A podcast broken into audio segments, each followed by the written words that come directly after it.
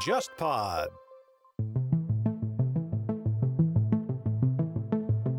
可能明年奥运开幕的时候，日本首相就不是安倍晋三了。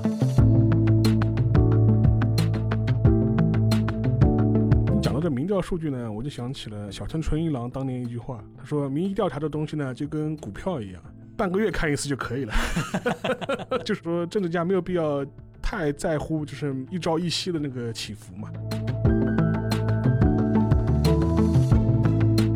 韩国民众，即便是一些中偏左的思维的民众嗯啊，他们在一些经济观念上面其实也是比较偏右的，动到自己的奶酪了。就是觉得啊我们是一个市场经济资本主义国家，你凭什么去限制我的财产？大家好，我是全小星，我是沙欣欣，我是樊一茹，欢迎来到今天的东亚观察局。那么今天我们来讨论的话题是比较具有时效性的一个话题啊。嗯其实这段时间，我觉得对于日韩来讲都是一个多事就之是下我们，沙老师说又重新发牌了，对，对，又开始重新发牌了。现在反正是我觉得谁摸到地主牌，这应该也是一个比较关键的一个时刻了。那么嗯像在日本，那么我们的安倍大总理开始传嘛，说就是他可能要辞职啊，或者他可能要让位了呀。身体原因啊，对，那么在韩国呢，新一轮疫情终于开始爆发了。那么在这个你怎爆么发，好像很雀跃的那 个样子？我们有东西谈了呀。啊对对对对对，对，我们终于有大东西可以谈了，而且这个话题肯定也是大家是比较关注一些吧，因为毕竟离我们也比较近嘛。嗯，所以说，我们今天就主要来讨论下这个话题，就关于日韩的多事之下。行啊，那我觉得要么先从韩国开始讲吧，嗯因为我们那个文大统领的支持率也牵动了亿万中国网民的心啊。 反正那个小新跟我们简单介绍一下吧，嗯就是目前他政局处于一个什么样的状况，然后好像这个政局现在跟疫情还是有一个高度的一个紧密的关联的嘛，对吧？其实啊，因为像大概在两周之前啊，一直到两周之前为止，就是根据韩国的一些民调数据显两示，周之前嘛，就八月上旬，对八月中上旬左右，第一次在朴槿惠弹劾一六年之后，嗯，第一次出现了未来统合党，就是保守阵营在野党的支持率超过共同民主党的这么一个情况。一个很大的原因就是因为一个是房地产问题，嗯，然后房地产争议这个出现之后，那么因为房地产它实际上它是牵动的是很多中产阶级的一个核心利益，就是我有一套房子，或者是我有两套房子。那么在韩国，它房地产是一个非常重要的一个资产的一个增值和保值手段。首先是这个，我觉得跟中国还有也有点像。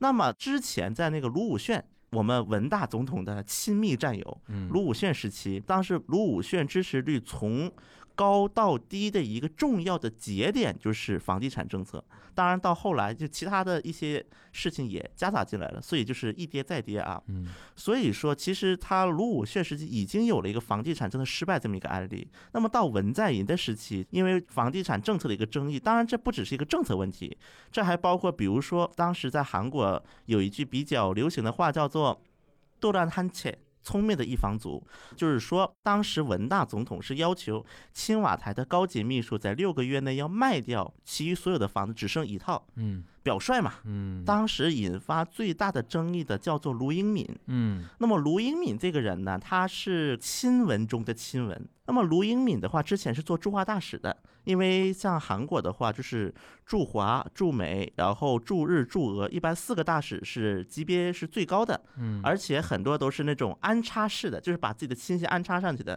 这种情况是比较多的啊。所以说，当时卢英敏是当过驻华大使，驻华大使回来之后，他的新职位就是总统的秘书长。那么，总统秘书长是个什么概念？我就这么说吧，卢武铉被弹劾的时候，文在寅就是卢武铉的秘书长，是这么个人物。那么卢英敏他一直是那个中清北道地方地区了，他以前做国会议员的时候也好，他的选区都是青州，中清北道的青州选区。那么他在青州有一套房子，然后他在首尔江南有一套房子，他就选择了把青州的房子卖了，然后留了首尔江南的。然后首尔江南的房子，第一个，他们老家的人就会觉得你是瞧不起中清北道吧？还有一种波澜是来自，因为在韩国的一个政治地形当中，我们来看，其实像全罗道和庆尚道，就是南部的两个地区，它这个政治倾向比较明显的，就是基本盘。就是支撑了左派和右派的基本盘。那么全罗道支撑了左派的基本盘，庆尚道很多支持了右派的基本盘。嗯那么在这种情况之下，就是中间地区它的一个选票的一个走向，其实就是能决定下一步韩国的一个整个的政治地形。嗯所以说，它就相当于把中间摇摆地区的民心给碰了。所以说，当时卢英敏这个事情就引发了很大很大的一个争议啊。然后后来，像那个卢英敏，包括他带着几个就是没有卖房子的，就没有在六个月内卖房子的几个秘书，嗯集体幕僚辞职。那么最后的话，就是卢英敏是文大总统没有批准卢英敏辞职。嗯，然后在这种情况之下，外加上我们上次在那个朴元淳那期，我们也提过，当时首尔市跟中央政府之间在房地产的一个开发方面是有个很大的一个争议的。另外一点啊，就是也是一个比较大的一个争议在哪里呢？就是文在寅大总统他为了就是稳定首尔的房价吧，因为韩国毕竟它政治啊、经济、文化中心都集中在首尔。韩国就是在那个京畿道，就是首尔郊区呗，建了很多的新城，叫做新都市。那么第一期新都市是九十年代末期建的，像什么盆塘啊、日山呐、这一些就是比较成熟了。第二期新都市呢，目前还在建，有什么比如说金浦汉江啊、华城东滩就等等等等。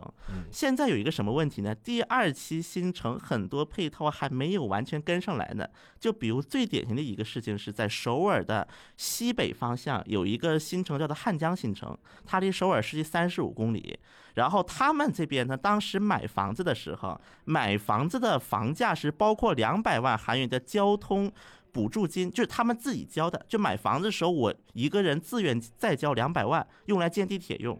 然后地铁争议了，从一三年开始喊到了一九年还没建起来。嗯，结果我们文大总统又发布了第三期新城，而且大家发现第三期新城的这些交通条件、位置条件比第二期新城还好。那么如果你是买了第二期新城房，你怎么想这个事情？嗯就会觉得我是不是被政府骗了。房地产能这么影响支持率，我是没想到。嗯，我的一个个人分析啊嗯，我觉得跟基本盘有关系，进步阵营和右派保守阵营的一个基本盘。嗯那么我们刚才也提到了，就是实际上在韩国的选举的一个氛围来看啊，是存在二十和二十的基本盘，就是左派有二十的基本盘，右派有二十的基本盘。就是稳定票，对吧？，对，如果你这个稳定票都崩了，那么基本你这个政权就要出现大危机，就是比如朴槿惠的朴槿事惠情的啊后期了，对吧？，对，那么二十加二十是百分之四十，那剩下百分之六十一般就是个中中间间选民。嗯中间盘的大多数人员其实就是一个中产阶级，中产阶级大多是保持一个中间盘，最多可能是中偏左一点点。那么这相当于这个政策，包括文在寅他还推了一个政策，就是针对那个全税，因为韩国有一种租房叫做全税房。就是我一次性交个大概十到十二个月的月租，一次性交上去，嗯然后这十到十二个月租就是一笔押金，嗯，然后后十到十二个月以后我再退这笔钱，这是只有韩国才会存在的一种方式。那么文在寅就是对于这个全税又是收税，然后又是他呢收是向房东收还是向租像客？嗯房东我懂了，就是他一系列的房地产相关的政策，其实针对富人的，对针对中产以上的人群的。对，嗯、那么他相当于是动了很多中间层的这个奶酪。嗯，而且韩国现在因为利息是很低的，实际上也是，啊全世界利息都低，全世界利息的，现在都放水阶段嘛，对吧？而且在韩国出现了一个异常情况，就是可能你那个信用贷款啊，就是小额贷，利息可能比房地产担保贷款的利息还要低。就韩国出现了这一系列情况，导致说大家只能对房地产更加敏感了。嗯，就我至少拿着我还心里稳一点。就是在这说你动了我奶酪，放水时代，大家情愿捏资产，因为那个货币容易贬值嘛，对对吧？所以说，在这个情况下，你又动我最主要的一个资产增值的一个来源，也就是房地产的这么一个东西的话，对可，能是造成它崩盘的一个非常大的一个原因。我觉得实际上嗯韩国民众，即便是一些中偏左的一些思维的民众啊，嗯，他们在一些经济观念上面其实也是比较偏右的，就在经济方面。哦，我懂意思了，不主要是碰到自己亲身利益，就是动到自己的奶酪了，啊就是觉得嗯我们是一一个市场经济资本主义国家，你凭什么去限制我的财产？对对，对这出。现了这么样的一种思维，所以说，当然这背后的原因还有那很你多觉很多得啊。左嗯派他会调整吗？后期，因为明显这个是踢到铁板了，这个事情。嗯这个咱们政策不太好预计，但我觉得我个人的一种看法是什么呢？嗯可能会有一点调整，就比如说现在韩国的中央政府是打算在首尔的这个房地产这接受朴元淳的这套方案了。嗯，就是大家都往中间靠一靠了，但就是你左派也不要拉得太左，而且这个理论，我是之前在东亚观察之前一期我也说过啊，我说现在的韩国的进步阵营好像是在试探边缘的一个过程，嗯，就大家不断的推出一些话也好，一些政策也好，不管它是不是有意的，它是在不断的在测试试探大家。测试大家就比如说我说这么一句话，哎，大家什么反应？啊，然后如果哎不行，实在不行了，那么往回拉一点点，放个风看看，所以说，在这么样的一个情况之下，我个人觉得房地产政策会有微调，嗯，但大调的可能性不是很大，因为如果真的把它大调，对不对？嗯那这又会面临一个问题，那么基本盘怎么办？而且卢武铉当时犯的一个很大的失误是，先丢基本盘的基础上，就是这是左派人士认为的、啊，去迎合右派了，对吧？对，然后导致基本盘都崩了，右派也不理会你，然后左派自己也崩了，对这基本盘。所以说，我觉得这种情况之下，那文在其实没法大调我理。想到马英九，那这个呢，就是属于按照中我们中国人原来讲法，就是改革进入深水区的。。对，动到既得利益阶层了对嗯，那我再追问两个问题啊，嗯就首先第一个就是目前文大统领的现在这个支持率的一个流动变化到什么程呃到什么样的状态了？第二个就是按照你之前呃录节目之前跟我们透露一个说法嘛，就是嗯好像这次疫情。又一次神奇的救了我们文大总统，对吧？对你给我们介绍一下这两个方面的情况吧。好，那么我就是录节目是八月二十一号啊嗯，八、月二十一号的最新的一个文大统领的支持率涨了百分之八，嗯，之前最低已经到哪里了？百分之三十九。那一周涨百分之八还蛮厉害的。我觉得韩国的支持率这个波动真是之前好像最高已经百分之七十了吧？近二十周啊，嗯我们以近二十周来算，最高记录是百分之七十一，在五月的第一周。那等于如果从七十一来看的话，到三十九几乎要跌掉一半了，是的呀，对吧？几乎要跌掉一半了。就是当时我觉得沙老师有一个论断是非常的，就是让我佩服吧。嗯，就是现在开始进入政治斗争，就表示韩国的疫情进入常态化了，开 始就是防控已经进了常态化就了，太闲了，大家都闲下来了，就对吧？大家都开始想着政治斗争了。回调百分之八是因为什么呢？就是我就说一个最简单的一个表示的一个方啊法，嗯，八月二十一号，现在是北京时间下午四 点整，我打开韩国那一本门户网站的头条新呃嗯闻嗯，点击量前十的全部是关于疫情的了，啊因为第二对，波疫情来了之后，大家又不政治斗争了，就想不起来了，我大想不家起来，对，就大家保开始不保往命那要想紧了，。保命要紧。但是如果没有这疫情的话，其实我印象中韩国的他所谓的民意调查那个支持率波动也很大，对对这忽高忽低的是。一个是忽高忽低，另外一个这个还根据不同的调查机构还会有点变化，机构效应，哎因为每个机构它的调查方法不一样。对，你讲到这民调数据呢，我就想起了小村纯一郎当年一句话，他说民意调查这东西呢就跟股票一样，半个月看一次就可以了。 就说它流动性太强了，他的一个观点就是说，政治家没有必要太在乎就是嗯一朝一夕的那个那个起伏嘛。对，他当时小泉出讲这个话的背景，是因为那个邮政改革嘛。嗯邮政改革的时候，其实对他的政治压力也很大嘛，所以当时他就讲了句话，他说：“ 民意调查就跟股票一样，半个月看一次就可以了，不用天嗯天看。这个我觉得是真的是有道理的。就是小泉纯一郎为什么能做五年首相，也有他的这个一”个，而且小泉是很体面的下台哦，对，荣誉接班形式，荣誉接班下对台哦。而且你要想，其实那个日本选民也证明了这一点，对就是日本选民其实很讨厌朝令夕改，是他最讨厌的，对，因为老百姓都不傻。你一开始，比如说想贯彻你左派的理念，搞房地产，突然一下踢到铁板了，你又缩回来了，人家都看在眼里的，就看你后面怎么样。对，小泉当年就是邮政改革嘛，踢到铁板嘛，硬搞，紧去到底，解散大会，解散国会，会，我跟你竞硬选大搞，选哎，反 而人气上来了。对。当然，你看后后续人家说你是那个剧场型政治家、啊表演型政治家，这不管。从效果上来讲，选民吃这一套，是的的，对吧？这个我觉得是小泉他有道理的地方啊。那那个说回来啊，说回那个我们文大统领啊，这百分之八神奇的百分之八是怎么来的呢？那么这次的百分之八，其实很显然，很显然，它是因为病毒疫情搞的。嗯这个我个人的一种判断是，在韩国爆发第二波疫情的最初始的一个原因，就是因为一个叫做爱第一教会的一个教会，然后这个教会的一个牧师叫全光训，这个大家不陌生，不陌生的。那么这个人的之前的著名的行迹有什么呢？哈利路亚，对大家你说大家就想起这来表了。情包。今年几月份啊？二月份呃二月份的时候，二月对份吧？然后那个时候还是我们的朴元淳大市长去亲自在那劝他们不要游行现场抢过麦克风，大家马上解散，对吧？对这段视频国内还一直在播。是的呀。就当时就这个牧师，我就说啊，这个牧师呢，虽然是个反新天地的一个急先锋，因为新天地教的基督教的一个立场来看，这就是一个异端。嗯韩国有一句政治界的一个俗话啊，嗯叫做两个极端是相通的。那么像现在新天地跟全光训这个波嗯嗯人，虽然他不能说是极左极右这个来判断啊，嗯但实际上你看他俩干的事情，虽然他俩一边相互憎恨，但其实他俩干的事情很像。嗯这个让我想起了韩国的一段往事，就是当年那个为了不让金大中当总统，当时的韩国就是执政党，就是金泳三时期嗯的一些人去找北朝鲜的那个什么，要求能不能在三八线周边搞一些军事争端。嗯那么这个后来韩国的检方调查结果说是个别人员的个别行为。跟总统没有关系，是这么调查结果出来的。但是这个话就让我想起了，因为当时那个时候朝韩之间还是没有进入和解氛围嘛，嗯但大家都能去接触做这么一个事，就让我想起来这句话：两个极端之间是相通的。哎，你别说啊，其实你这么一解析这个事情，我倒觉得说，真的就是再度验证一个什么事情啊，就是不管文在寅的支持率下跌、暴跌，跟他的一个回复、啊、就回来一点点啊，其实后面都透露出一种中产阶级的一种精致的人生观，你发觉吧？嗯，你动到我的房子，那我不支持你了；对疫情要我的命了，那我要支持你了。 你你懂我意思啊？就是中间选民就在想这个事情啊。对房子毕竟是身外之物嘛，就是说疫情过去了，没有生命危险了，我们来计较金钱上的事情。对，而且还有一个 问题，嗯，这次的集体爆发发生在首尔，中产阶级的大 本营。对啊，太现实了啊，邵老师，你觉得吧？对，你刚才提到邵老师之前说的，什么时候战争厉害了，说明疫情过去了；过去了，什么时候没有战争了，说明疫情又回来了。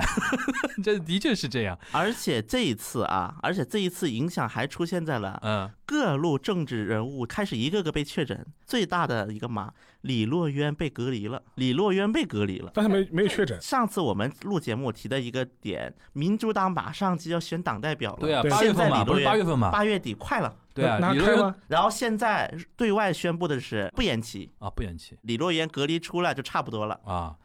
就很尴尬的一个问嗯题就是，民主党党代表的候选人有三个人，嗯李洛渊一个嗯，金富谦一个，还有一个叫朴柱民的。从三个人的表态能看出来，因为李洛渊接触了确诊患者，居家隔离十四天。嗯李洛渊这么做是很明显，我要表示我有多稳，我这个人是个很稳重的人。因为你看，现在李洛渊的竞争对象没有一个走稳重路线的，包括我们的洪准标、我们的李在嗯，明。那所以说，我估计啊，嗯如果疫情后续发展不乐观的话，对李洛渊有利，是的，因为确按实嗯照沙老师那个说法嘛，就是时局动荡或者是疫情动荡的话，大家希望有一个求稳定的，求稳定或者说那个稳健派来当是来当领导人，对吧？是的，如果太平日子过多了呢，就喜欢那种夺眼球的那种表演型政治家了。所以说现在李洛渊虽然自己是阴性嘛，嗯检测是，但他还是说我要遵守防疫当局的对建议，自我隔离十四天。然后这个话一出来呢，剩下两个候选人的表态是截然相反嗯的。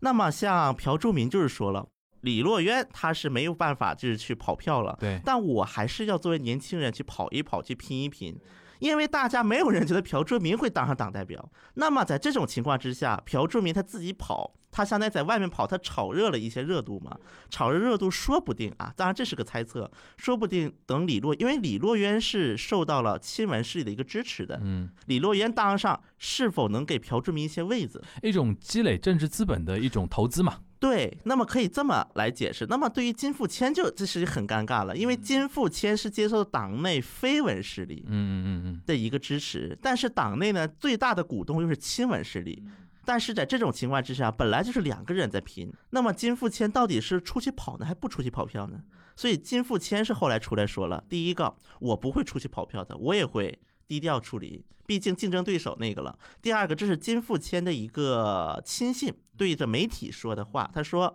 可能我已经没有机会能够追上李若元了，嗯，我已经失去这个机会了，就这么一样判断。所以说，在这种情况之下，所以民主党内部出现了这么样的一个纷争，可能会给李洛渊是更有利的一个环境。那么我们换到右派，未来统合党这边，这次的那个哈利路亚那个牧师，那么牧师呢，其实本来呢是首尔市政府是没打算批准他去游行的，嗯，但是后来法院批了。法院就是说啊，我相信全光训会遵守那个防疫准则的，嗯然后这样就是让他出来了。这是第一步。然后第二步，全光训就是开始打阴谋论，嗯说呢是文在寅不想让我好 过，所以呢，就是当时全光训教会里面已经出现信徒有疑似患者了，所以要求全光训隔离。全光训拒绝隔离，说了一句话：“我没有发烧，我没有一点症状。”然后呢，文在寅这帮人让我竟然去居家隔离，这像话吗？反正我觉得右派现在越来越难看了，就是这种极右势力，对啊，不看不仅下去了。不仅是难看，更大的一个问题在哪里呢？如果就是全光训这个教会自己蹦的也就算了，还去拉拢了一些极右的政治家入伙。那么这些很多呢，像什么车明镇呐、金文柱等等等等一些极右政治家，就要不是跟他抱着拍照啊，要不跟他比个耶呀、这拍照了 之后拍，照对这个拍照之后，这个事儿闹大了，然后民主党以及一些左派选民开始可以攻击你了。你看你未来统合党都是一帮不讲理的东西。嗯，都让疯子。都是疯子。对，然后呢，这个呢，对于未来统合党其实很尴尬的，因为目前他未们来，包袱挺重的，其实摆脱也摆脱不掉。因为现在未来统合党它的党首叫金钟仁，那么金钟仁是个什么人物呢？当年是帮文在寅和安哲秀做选举的，就当年是把文在寅捧上去的人。那么这个人现在在未来统合党，那么他当时提的一个方案就是我们要逐步脱掉这种极右的包袱，我们要做一个能够包容中间派的一个政党。所以说，他当时金钟仁前脚还刚刚去光州，就是那个光州事件的那个墓地面前去下跪学鸠山由纪夫下跪磕头，嗯，刚搞完这个，然后说我们要去包容所有韩国民众，无论是光州还是大邱，无论是哪边。刚这么前脚这么说，后脚他们党的一些极右政治家就开始搞这事儿。嗯，从目前一些就是未来统合党的一些那个议员的表态来看，好像是要跟这些极右开始做一个割裂了。嗯，我觉得这是一个理性的政党势必要做出的一个选择，不能给极端势力给所谓绑架嘛，所谓什么基本教义派这种给绑架。我简单整合一下啊，刚刚才我们说了点蛮多的，其实。首先，第一个点就是我们那个文大统领为什么会从百分之七十一下跌到百分之三十九，最低的时候百分之三十九，主要是因为房地产一系列的房地产政策动到了中间选民，也就是中产阶级以上的一些阶级人的一些奶酪。奶酪对吧？动到自己奶酪嘛，那我跟你要拼命了，对吧？对，然后为什么又会近期有所回复呢？因为随着疫情的再度爆发，老百姓说还是命重要，对对，吧？还是不敢拼命，还是不敢拼命，因为在这个时候，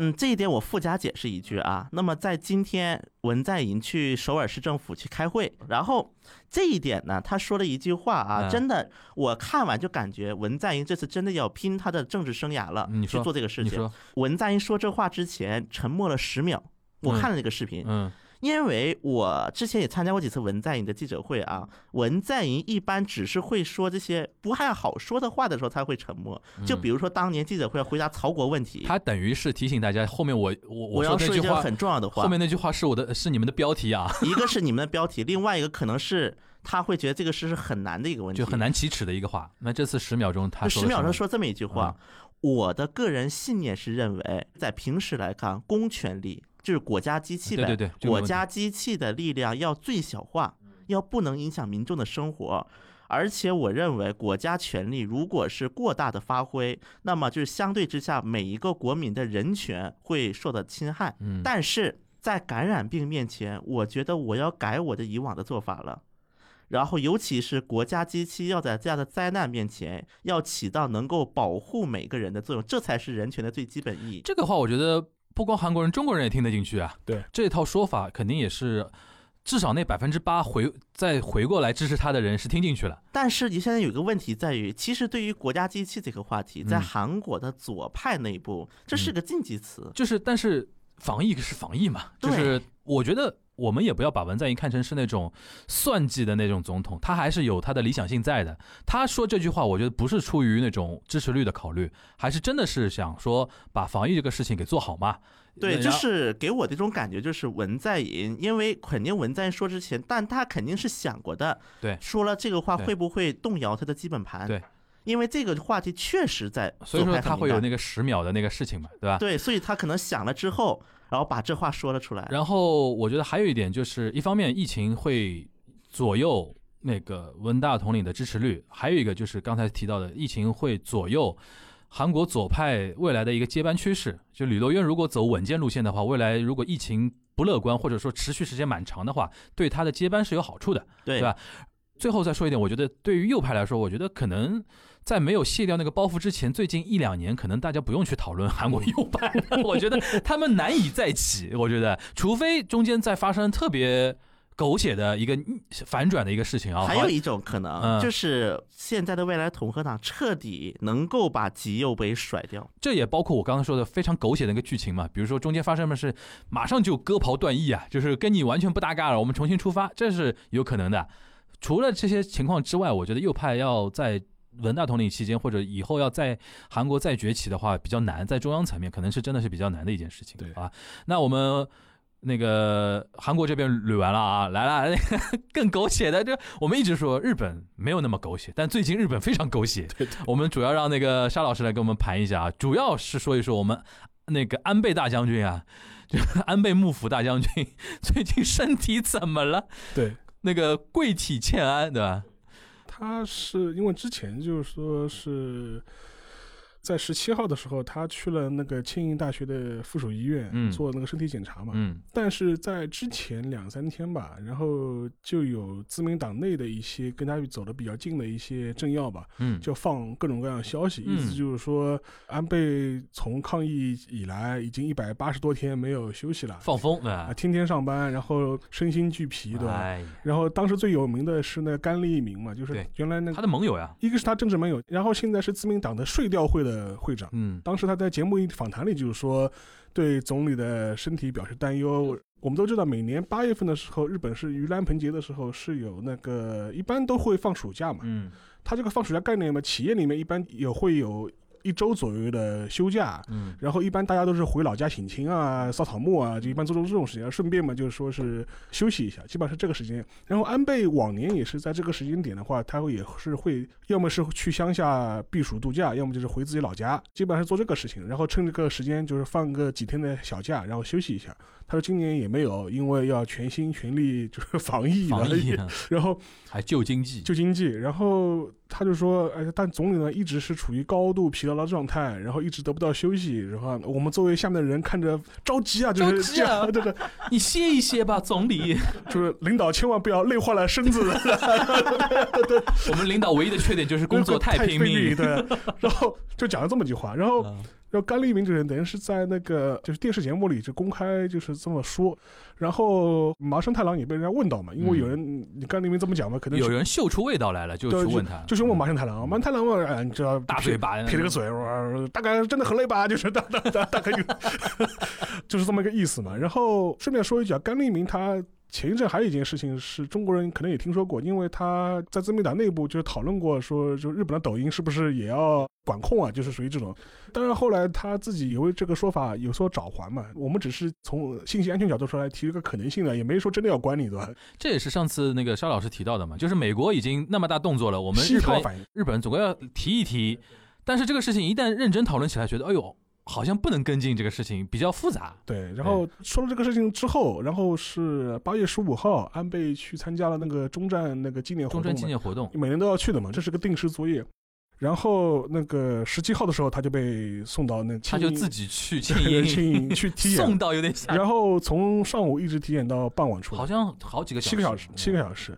然后这个事情大家就觉得你哎，你是不是验证了之前甘利明讲的话，就是对哎身体状况的确好像出问题对了。然后之前还有日本的周刊新闻出现那个小道消息了，路边社消息说六月份的时候，安倍在自己的办公室里吐血了四次。那个我一看我就觉得，哎呦，我就我都想得出来是哪几家报纸 写的这个东西周。刊周刊呃周刊周周刊刊。然后还有一个是大家就会觉得他这个体检本身，一个是之前就有周刊新闻说他累到吐血，对然后他的政治盟友又说他很疲惫，他那个距离上一次体检其实隔的时间不是正很常，，因为他六月份已经体检过一次了嘛，对他说你七月份呃八月份又去体检，对是不是有什么问有题点？奇怪，有点奇怪，而且体检时间又很长，而且有很多日 本媒体，就是上个礼拜吧，出了很多 很莫名其妙的报道，我可以分享几个。嗯，第一个是很多媒体比较安倍的这张脸，啊， 看他气势怎么样，对吧半年前、半年后半年前啊，有没有变瘦，总理累瘦了。还有媒体到什么程度，你知道吗？嗯，就计算安倍的步态，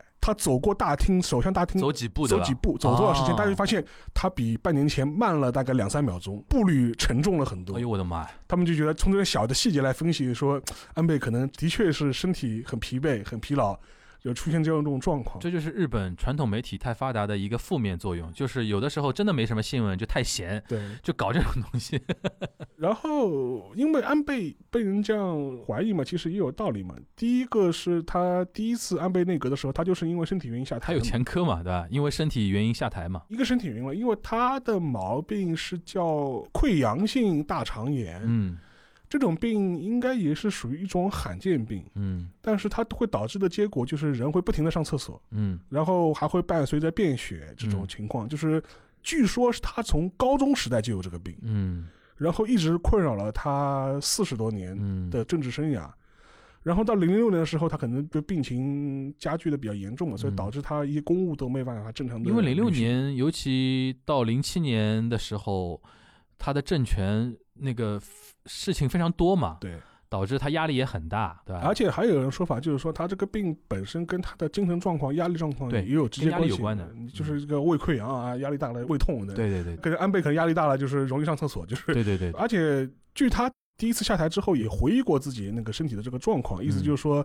高中的时候读书的时候就发现这个病，然后去了一次厕所，发现马桶里全是红的，吓死了。就便血嘛，对吧？，到这种程度。但是他那个病呢，又是属于一个是罕见病，第二个是你要根治又很难，终身的慢性病嗯了。终身的慢性病，然后对他的困政治上的困扰是很大。然后据说他二零一二年能够回来重新长期执政，很大的原因就是当时发明了出了一种特效药，嗯能够针对这个溃疡性的大肠炎有一个比较好的抑制的作用。嗯，所以说能够让他这么多年就是对比较稳定的身体，能够承担一个总理的这种职责。对，这是其一了。第二点的话，日本呃历史上也出现过总统就是死在任上的这种事情。总理总理对小圆会三嘛，小渊惠三嘛对，他是那个脑梗猝死的，嗯而且当时他呃身体状况发生比较大的问题的时候，当时日本政府也有过前科，什么前科呢？就是发布一些不符合事实的假新闻的前科。嗯当时小渊惠三刚刚出事的时候，当时对外宣布就是说他在家里休息，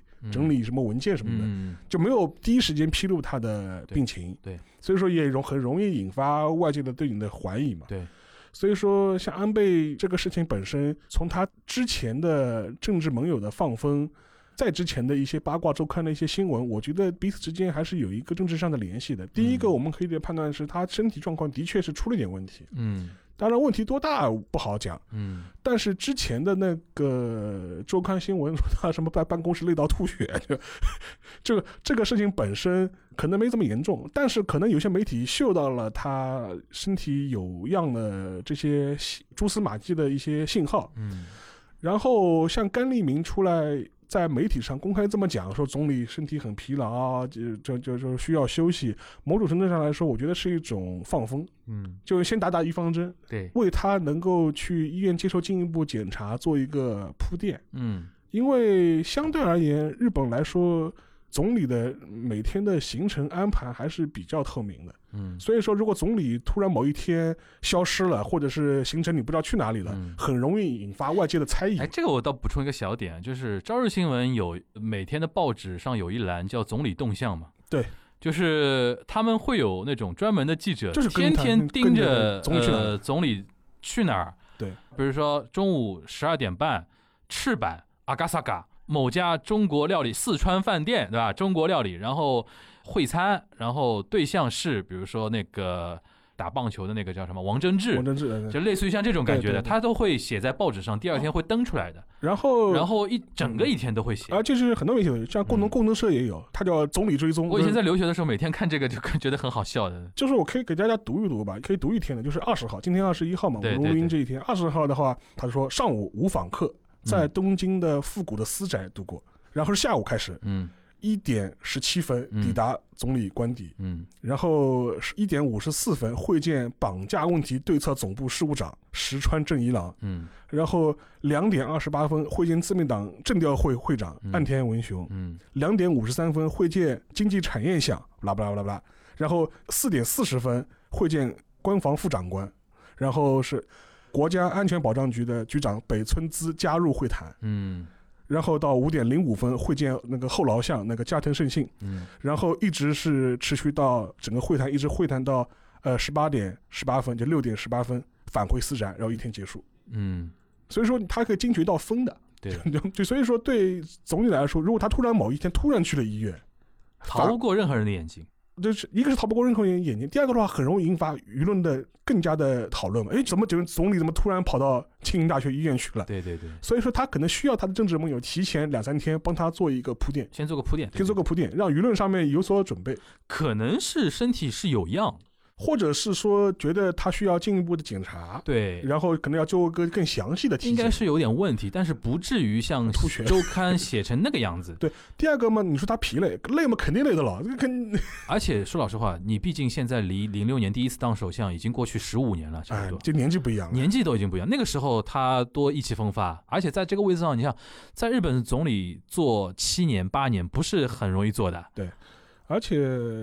这个事情就出了以后呢，就说导致一个结果，就是嗯今年东京的这个夏天，就是那个永田的这个夏天就变得非常多事之夏了嘛。对的，本来大家都觉得这个事情无非是防疫和筹备奥运会或。者奥运呃会这是两个大问题。现在的话，就是说，接班人怎么弄了，现在这个事情一下子就变提上议程了嗯提。上议程了，就大家啊突然就觉得这是是一个非常紧迫的事情。对，我觉得我们如果聊安倍的身体啊，就是现在无外乎两种可能嘛，一种是检查下来没什么事情，呃小样对小样，然后可以苟得过去的搞，得过去的，对吧？那他肯定就是接着接着那苟个明年奥运之后再说了，对对吧？如果真的是时不我待的，对，那今年就是一个非常好的一个契机嘛。本来就今年有一个这个大选的这么一个说法嘛，呃，因为这样子一来的话，就会导致了无论是自民党党内还是自民党党外，嗯对安倍的政治压力就开始有一种聚集的这种效应了。先说对党外，比如说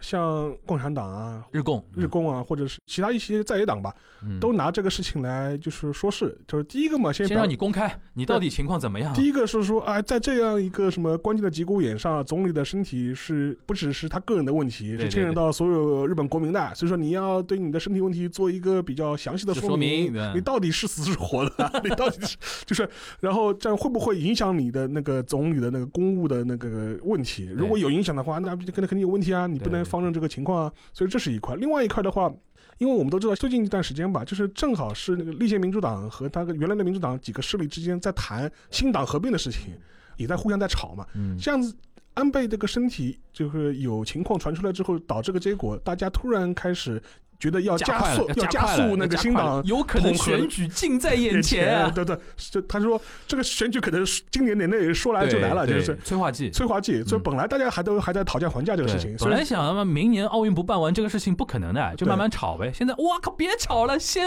结结合吧，这个。所以说就可能会加速那个在野党统合的这样一个步伐吧，对这是那个党外。嗯，然后这边党内的话，其实也是开始有这个问题了，就是一些我们之前聊到过的一些候选人的问题开始浮上了对那个水面了我，们可以再捋一遍，比如说有菅义伟啊，菅义伟安啊。田文雄啊，安田文雄啊现在还有说法，麻生太郎要接麻生太郎，然后还有那个小泉进次郎嘛，对还有嘛就是河野太郎，对，等于是有这么几个候选人，我可以给大家看一下，就是说是最近那个日本经济新闻，他做了一个新的一个民意调查的，民意调查，嗯蛮有意思的，嗯就说是他列了几个候选人啊，一个是石破茂，啊，第二个是小泉进次郎，对然后第三个是安田文雄，对，菅义伟、对，河野太郎，对，还有安倍自己四选。然后现在整体的那个呃回答里面，就是说是民调最高的是石破茂，嗯百分之二十六。嗯，其实我们上一次节目里聊的话，也是认为石破茂的声望是最高的就，是民间支持度比比较较高高，，民间支持度比较高。然后第二位的是谁呢？小泉进次郎。对，然 后第三位是安倍自己，就对对对，就就就四选，第四位就有劲了。河野太郎吗？河野太郎啊，他最近爆冲取到效果了。第五位是岸田文雄安，田文雄，第六位就是菅义菅伟义伟，嗯就菅义伟最后，菅义伟我们聊过嘛？菅义伟的问题是他的年龄问题，第二个他个人魅力上也差了一点。差了一点。岸田文雄的问题是之前疫情期间很多政策非但没有加分，反而减分了。而且他一直属也属于那种没什么魅力的一个对政治家嘛，对吧？河野太郎之所以这一次的民调能够呃上来的一个很大原因，他最近的一些言论和一些对外的一些态度上面比较强硬，我觉得河野跟小泉进次郎都一个意思，就开始在爆冲了。爆冲了。就是尤其河野，上次我记得我们聊过这个嘛，他身为一个国防的，就是防务大臣，开始聊一些外交上的一些事情，开始越界聊。后来我就说，他开始给自己捞取一点政治的资本，，而且你现在看他的一些发言，就说偏甚至他强硬，偏强硬，搞得像鹰派一样的，对吧？但这样的话其实有利于他获取一对的对的对些的保守派选民的在支日持本，整体来说，还是强硬派的政治家会更受受欢迎一一点。点。所以说，这个是很明显是为了自己的将来的政治发展在铺路了。对所以说我觉得呢，尤其是像在日本这种情况下面，就是说他的呃选举语境和他的最后上台的实际政策之间，还是有一个对呃不一样的地方，还是有个差距的。然后可以补充一下，小泉进次郎这次不是八月十五号中战日呃去参拜靖国靖神社社嘛？对，这个明显就是继承他爹的衣钵嘛，就是当年继承哦、就是支持我爹的那帮人。现在你看啊，我作为他的儿儿子，子我我也去也也来了，就是可以完整继承下来嘛。对，完整继承下来，这也是博取人气的是一吗种一种东西。就当然，这个话很多中国的听众可能不太懂我们在说什么，就是对其实，在日本国内。你表现出强硬，对于某些日本国民来说，他会觉得说你很可靠。对，你在面对中国的压力的时候，你不能 hold- 怂你能 hold hold 得住，你能刚得住，刚得住。对吧？所以说这才是有些可能一开始觉得自己就是接班或者说当首相的可能性比较低的一些政治家，愿意去选择爆冲的一个原因。而且还有一个大家原因，大家要明白，就嗯日本的一个政治选举的一个氛围，就说基本上愿意去接受这种民意调查和愿意去投票的，基本上都是一帮老家伙，保守的，对保守的，本来就是偏保守的一帮老家伙对们对对更乐于去做政治表态。对对对对所以说做民意调查的时候，这个地方就能反映出来了。对的对的。所以说，他有意识的要发表一些比较偏右翼的一些言论，来做一这些这样一些政治上的表达哎，。但是你去看河野太郎就不敢去靖国神社参拜，哎，对因为他爹，他爹是著名的鸽派啊。对然后河野家族其实算鸽派对那个对政治家出身嘛，我所以说我觉得他更有那种小技巧，就是说说一些爆冲的话，稍微博到一点东西，但是他不敢做出那种像那个小泉进次郎那样的一个动作，因为他如果这样的话，他会失去他原来鸽对的派系统里边的那个支持。支持的一个力量。当然就也看他后来河野能不后续吧后续能不能嗯把他那个派系的力量全部继承过来对，这是一个现在的一个民意调查的一个格局了嗯。但是在日本那个自民党党内的话，就会出现一种声音嘛，意思嗯就是说。现在要认真的考量解散国会大选的时机，嗯哪个时机是对自民党选举是最有利益的、的最嗯最有利的？嗯这样的话，就安倍的身体本身就被纳入了一个考量的一个重要的因素了，就是他身体的好坏必须是一个可预期、可控的范围。嗯，我觉得安倍那个毛病不太可能发生那种突然就不行那种，对，还是可能比如说他自己结合自己的身体的实际情况做个预判嘛，可能觉得说查下来也不好，然后我自己也做了七年八年啦，意兴阑珊啦，或者怎么怎么样了。但是他有一个问题就是他还在追追求自己的历史定位嘛，对，因为奥运会对他来说很重要。一个是奥运会，还有一个问题是，他现在是因为身体原因仓促的，然后是不体面的下台，不好，看，等于是政治晚节不保了。对对对，我做了七八年首相，这个白做了，就是对，而且最后原因跟上次一模一样。对，如果安倍真的确定自己身体真的有恙的 话对，我觉得自民党跟安倍下面的一个主要的目标就是给他铺花路了。就对是 对吧？哈纳米就快就慢是就这是他们对最主要的一个目标了。然后自民党党内要先要形成一个共识，选择一个合适的时间点来、嗯来进行选举。对，跟大家提醒一下，就是自民党党内总裁选举跟大选是两个两回概事念，两个概念。所以说，刚才沙老师说的那个民意调查那个支持度，不代表最后的一个可能性。其实从可能性上来讲的话，还是岸田文雄啊，哪怕麻生太郎啊，哪怕菅义伟啊这种人接班的可能性更大一点。如果安倍下台的话，有两种模式，对，一种模式是换总裁对吧？自民党内重新选举，总裁选举，嗯，选出来总裁就去当总理，对，不用进行不公用民国会大选，不用国会大选，对不用国民选举，就是等于是自民党的家务事嗯，这是一种方式。还有一种方式是提前大选，对，就是安倍确定我什么时候退，然后我提前大选，对，通过选举来完成一个政治上的一个交接。就小泉模式嘛，小圈模式这样的话，就是名义上的合法性更稳固。对，另外还要考虑到，因为本届内阁明年的十月份就到期了，对，那我索性就提前大选，提因前为一年大选嘛，因为不然的话，等于是你如果安倍下台，自民党进行一次总裁选举，第二年又要进行国会选举，嗯，所以说的话，等于是一年之内要进行两次那个国政的交接对，对的，所以说有可能就产生不稳啊，或者是怎么样。但是的话，这个问题就是回到了我们上一期聊过的一个问题，就是说。现在的问题是，自民党党内没有一个可以扶正的角色，对，要么是有名望，党内不受待见，对要么是党内受待见，那老百姓不是很喜欢，对。会有这样一个问题。所以你看，刚才你那个嗯民意调查里边排前几名的都是党内不受待见的，对，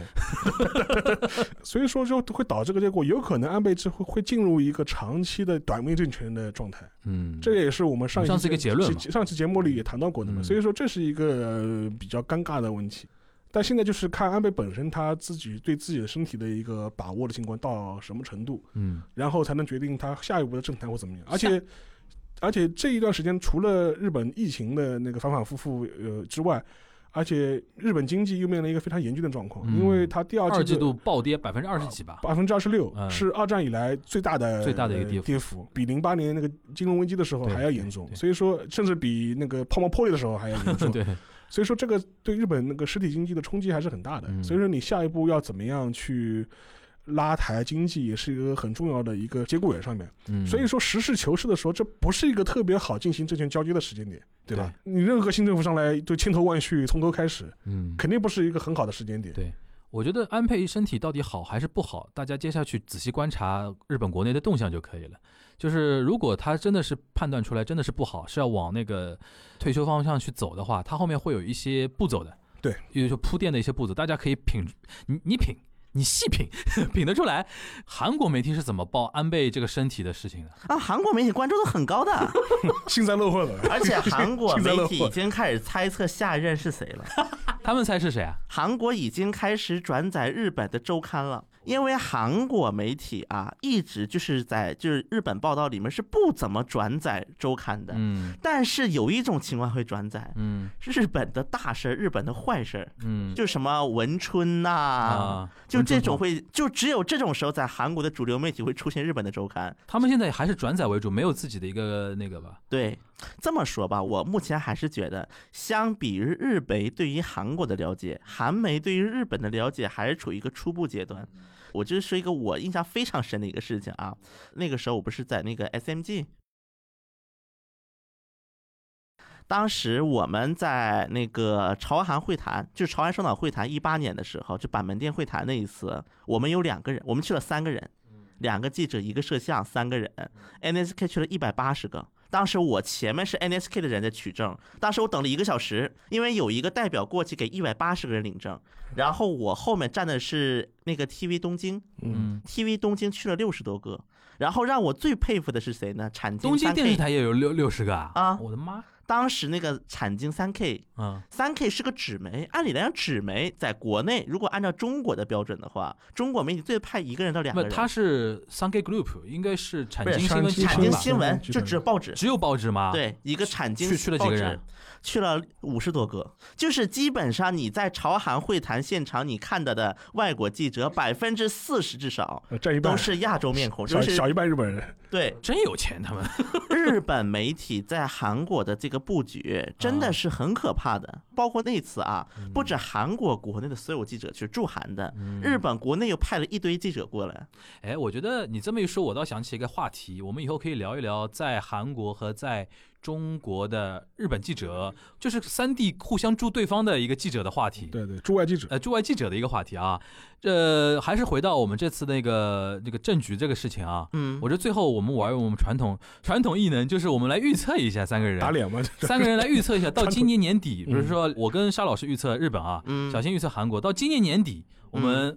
这两国的政治的一个政局的一个变化的一个状态，嗯，今年年底你觉得我们文大统领支持率会在什么样的水平上？是比现在高还是比现在低？比现现在是四十七嘛，对比现在高还对是啊吧比现在低？就是比五十高，比五十低吧，对吧？我觉得会徘徊在五十上下，比现在高一点略。高，就比现在略高。略高。对对，吧但不会高好的特别那高。第二第二个问题，嗯你觉得李洛渊就是八月份那个会开完之后，民主党嗯谁出现？会有幺蛾子吧？李若渊当选基本是定局。我知道了嗯啊，就是因为韩国不可能有选举了嘛，对因为他选举都定死的时间嘛。对，那邵老师，我们刺激的来了， 那个年底，嗯，你觉得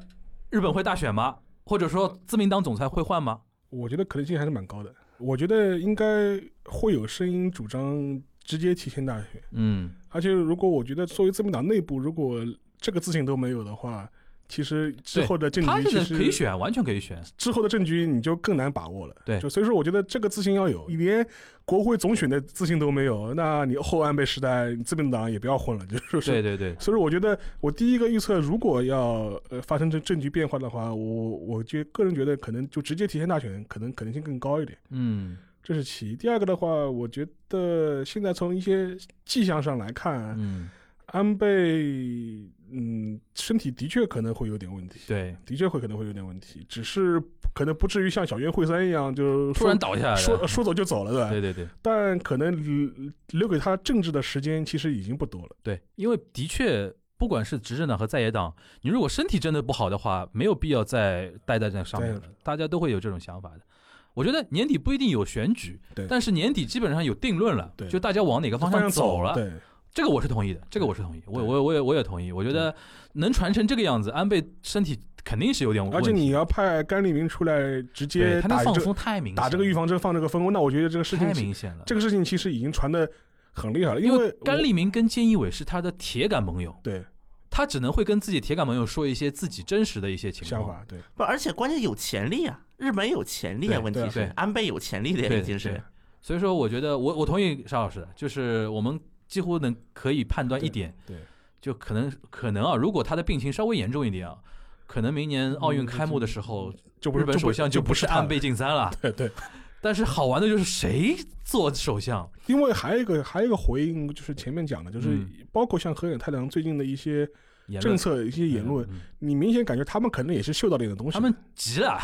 有有点嗅到味道了，对啊，你们要急了，你们赶紧要表演赶紧要了，表态，赶紧要然后表演，赶紧表演，然后那个在野党的融合对，我觉得速度会加加快。快，好，这也是我们本期节目其实最关键的一个点，我们给出我们的一个预判啊，我们期待打脸，对期待那个年。对对对对底到时候那个年底我们做一期回顾的时候，回可以顾可以回顾可以看看到时候我们说的这些点，我觉得韩国还好判断一点。对，突然一下，啊那个东亚那个地主局发牌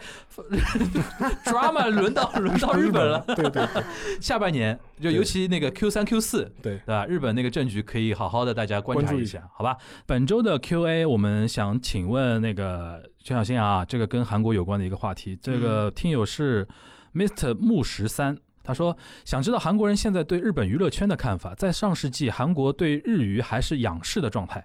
时到今日，防弹火遍全球。虽然也有 Twice 这种 top 女团主打日本市场，但韩国人对日本市场是不是越来只当做一个赚钱的地方，而对日本的娱乐圈已经没有再兴趣再了解了？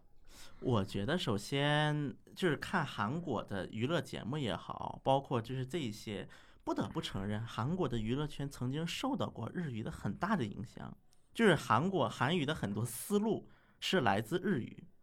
这嗯个是所有人该承认的认，承认的，虽然说很多韩国人现在站在道德制高点，他会说啊怎么怎么地的，我个人经常就是觉得韩国人有时候站道德制高点站的有点过了，甚至引发到后面就是韩国人天天指责中国在抄袭。嗯就其实我觉得这个话题可以引到这儿，当然这个题就比较长了啊，要说起来，我就觉得韩国它是一个什么状态呢？首先，它的很多模式是从日本学的，嗯但韩国没有把日语的所谓的精髓学过来，嗯所谓的精髓啊，嗯就是韩国人现在一提日语，他们脑子里都写什么东西呢？AKB。嗯你跟韩国一个普通人说日语你怎么看？他们脑子里第一个想就是 AKB 这种团，嗯因为说句实话，早安少女团也好，AKB 也好，你要说他们的实力怎么样嘛，其实就你这个要被骂了啊！